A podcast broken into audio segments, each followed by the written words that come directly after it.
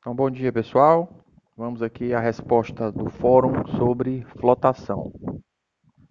O Pedro aqui pergunta quais os sistemas de saneamento usados pela CAGES contêm flotação. Eu conheço apenas dois. O de Alto Santo e o de da cidade de Tamboril.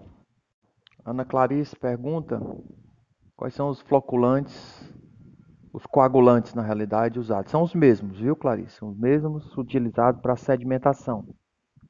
Tá bom? Então, são sulfato de alumínio, sulfato ferroso, cloreto férrico, PAC e também os, os polímeros, ok?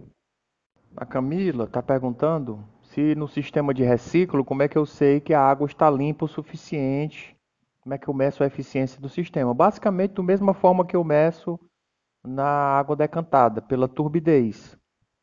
Tá? Então, é, medindo a turbidez, a gente sabe que a água está apropriada para ser recirculada. Ok? A dúvida do Davi é sobre se existe algum limite é, da largura é, assim como tem um limite para o comprimento da profundidade da câmara de flotação. Na, na largura, geralmente os tanques têm que ser retangulares, né? Então, assim, o comprimento maior do que a largura. E em termos de, de limite definido pela literatura, não. Não existe essa, essa, essa, esse limite, não. Quem define mesmo é o removedor de lodo, qual o tipo de removedor de lodo. Só lembre-se que se ficou, ficar muito largo, vai ficar muito complicado de você fazer a remoção do lodo, né? Então, é uma coisa que se define baseado na tecnologia de remoção do lodo de cima, da parte de cima, tá? A pergunta do João Pedro é se ele tem uma dúvida da relação das curvas, né? AS e da concentração de lodo e a concentração de solo suspenso na água flotada. No caso, para determinar essas curvas, qual o ensaio que é realizado? Ou essas curvas já estão citadas na literatura? Na realidade, a gente não precisa fazer a curva toda, a gente faz alguns pontos da curva e daí a gente define qual a melhor, a melhor relação a S. Então, o ensaio realizado é um ensaio parecido com o, o JAR teste né, para sedimentação, só que a gente chama esse ensaio de flota teste. Chama-se ensaio de tratabilidade de forma geral. Então eu vou, eu, eu pego uma água, minha água bruta que eu quero tratar, daí eu vou adicionando quantidades de ar cada vez maiores, ou seja, a relação AS vai aumentando, porque eu aumento o ar e mantenho o S constante, até eu observar que a água flotada, ou seja, aquela água que fica por baixo, ela não varia muito mais a turbidez. Então daí eu, eu defino essa relação. Então, já existe na literatura, mas como em outros ensaios de tratabilidade, se você tiver uma água bem específica, fazer um, um flota teste é, ajuda bastante também. A Mariellen Silva, ela pergunta o seguinte: é, o processo pode ocorrer, as partículas de interesse devem se tornar hidrofóbicas. Como isso ocorre? Na realidade, na realidade, o que a gente tem que fazer é a coagulação e depois a floculação, tá? Então, do mesma forma como a gente precisa coagular e flocular na sedimentação, eu preciso coagular e flocular na flotação, certo? Na realidade, não altera a composição química da partícula. O que altera é a composição física da partícula, né? o tamanho da partícula. Obviamente, eu vou agregar sais de alumínio ou de ferro, tá? Mas isso não tem perigo de prejudicar o meu aquoso, porque se eu fizer a dosagem correta de alumínio ou de ferro, o alumínio vai ficar, em grande, na sua grande maioria, agregado ao floco e vai ser removido na etapa de clarificação. Qual é a clarificação? Ou é a sedimentação ou é a flotação. Tá bom? O Igor pergunta aqui se qual é a remoção de lodo mais eficiente. Claro que é, me é mecanizada, né? A, manu a manual, ela, ela pode ser eficiente também, mas depende muito da, do operador, do dia que o operador tá, da, das coisas que ele está fazendo, né? Se ele está de bom humor ou não. Então, vai depender muito da, da, daquela relação humana. Quanto à mecanizada, não. A mecanizada ela é eficiente em qualquer momento. Tá? É muito, realmente, muito trabalho mesmo fazer essa remoção manual. Mas, por outro lado, também é um pouco mais caro fazer a remoção mecanizada. Mas, em termos de eficiência, a mecanizada é muito, muito mais eficiente. A Alice aqui, ela está tentando trazer aqui um, um, o, o assunto aqui para a questão do, do petróleo, né? E realmente é, é muito eficiente para fazer a separação do do óleo da água. Então é um tratamento, a flotação é um tratamento muito eficiente. Por quê?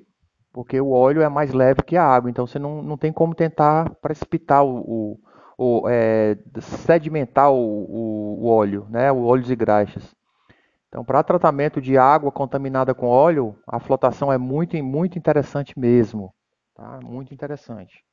O Cristo ficou na dúvida o seguinte: então fiquei sobre a seguinte dúvida: o lodo não é removido na sedimentação, não é completamente removido na sedimentação, ou mais lodo é formado no processo de flotação? Não. O, o, ambos podem ser é, eficientes na remoção do lodo. A, a, primeira, a, primeira, a primeira diferença é que o lodo da decantação, da sedimentação, ele é muito misturado com água. Então, ele não é tão denso como o lodo da flotação. Então ele ainda precisa de várias etapas para desaguamento, para tirar a, a tirar a água. E a questão mesmo da diferença entre um e outro é o tipo de lodo que você tem. Se você tem um lodo pesado, obviamente será mais eficiente remover por sedimentação, como argila. Se você tem um lodo mais leve, vai ser mais eficiente remover por flotação. Tá? A questão da se é retirada manual ou mecanicamente, isso é uma, simplesmente uma questão de operacional.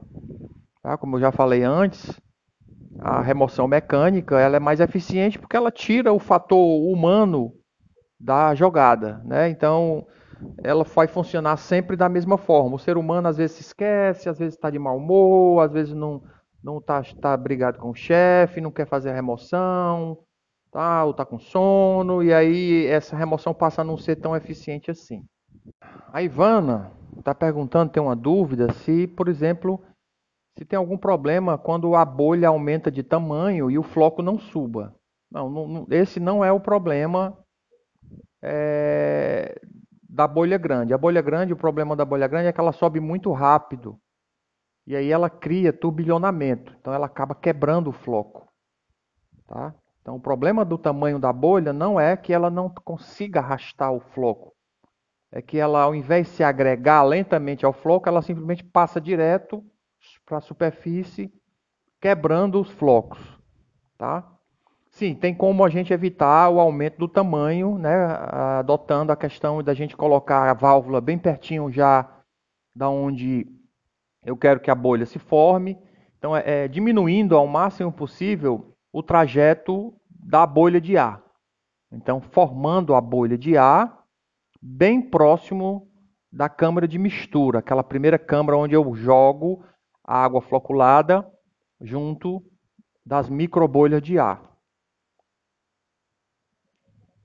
O Jonathan Salles pergunta em relação ao custo de instalação e manutenção, qual é o mais barato? Eu acredito que ele está tratando aqui das duas opções que eu apresentei, um com reciclo, outro sem reciclo.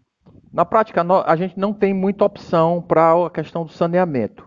Então, aquele sem reciclo, ele é utilizado basicamente para a questão de separação de minério. O com reciclo, que é o mais gentil com o floco, ele não quebra o floco, ele é quase que exclusivamente utilizado para a questão do saneamento. Tá? É, isso porque ele vem dizer, o senhor na aula fala o que é mais, é, o que, que o mais utilizado é o com recirculação, isso porque ele é mais eficiente, de longe porque agrega um excelente. Não, não, não é questão do custo-benefício, não. É mesmo a questão da eficiência mesmo. Se você, não, se você passar tudo direto pela, pela pressão, você vai quebrar os flocos que são já muito frágeis. Então, no saneamento é usado o com recirculação porque ele é mais gentil com o floco. Ele é menos, tem menos atrito, tem menos agitação. Então, o João Vitor também tem essa dúvida, né, entre o, o com reciclo, o sistema com reciclo e o sistema sem reciclo. Imagina João, se, se eu, eu pego um floco, porque vocês nunca talvez viram o floco, né? mas se a gente faz um floco e passa por uma bomba, ou passa por uma válvula, a agitação ali naquela bomba é tão grande, e na válvula também é tão grande, que o floco é, vai quebrar, tá? Vai quebrar. Então o floco é uma coisa assim extremamente delicado. E por isso que ele não pode passar por dentro de uma bomba e também não pode passar por dentro, não pode passar através de uma válvula. Tá? É, a câmara de saturação, o maior efeito nesse caso é ele quebra a coisa. Então a gente tem que ser o mais gentil possível com o floco e por isso que o sistema de recirculação ele, ele agrega menos agitação ao floco. Então a Esteviana também teve a mesma dúvida, eu acredito que eu já tenha explicado aqui sobre sobre a questão do, do reciclo ou sem reciclo. O Francisco Andrade aqui pergunta se a injeção de ar dissolvido pode causar mudança significativa nos parâmetros da água, como aumento do oxigênio dissolvido, mudança de pH ou favorecimento do desenvolvimento de micro-organismos. Cara, é, Francisco, não, não, com certeza vai aumentar o oxigênio dissolvido, né? Deve haver uma pequena mudança de pH, mas eu acredito que a água que já vem, ela já deve estar saturada com, com, com ar. Então ela, ela não. Como a gente não está tratando esgoto aqui, então é, é, é, essa preocupação ela não é pertinente para o tratamento de água. Além disso, o tempo de detenção é muito curto, né? 20, 30 minutos dentro do tanque. Então, o desenvolvimento de micro-organismos é. O aumento do desenvolvimento é quase nada. Até mesmo porque imediatamente após a flotação eu tenho filtração e depois a cloração. E a cloração já, o objetivo é matar tudo que tem ali vivo naquela água, né? Então a Esther também pergunta também a diferença entre o removedor manual e, e mecanizado, eu acho que eu já expliquei, né? Dei uma explicação. Então é isso aí, pessoal. Eu acredito que eu tenha respondido aí a maioria das perguntas. Espero que vocês assistam, que escutem essa gravação.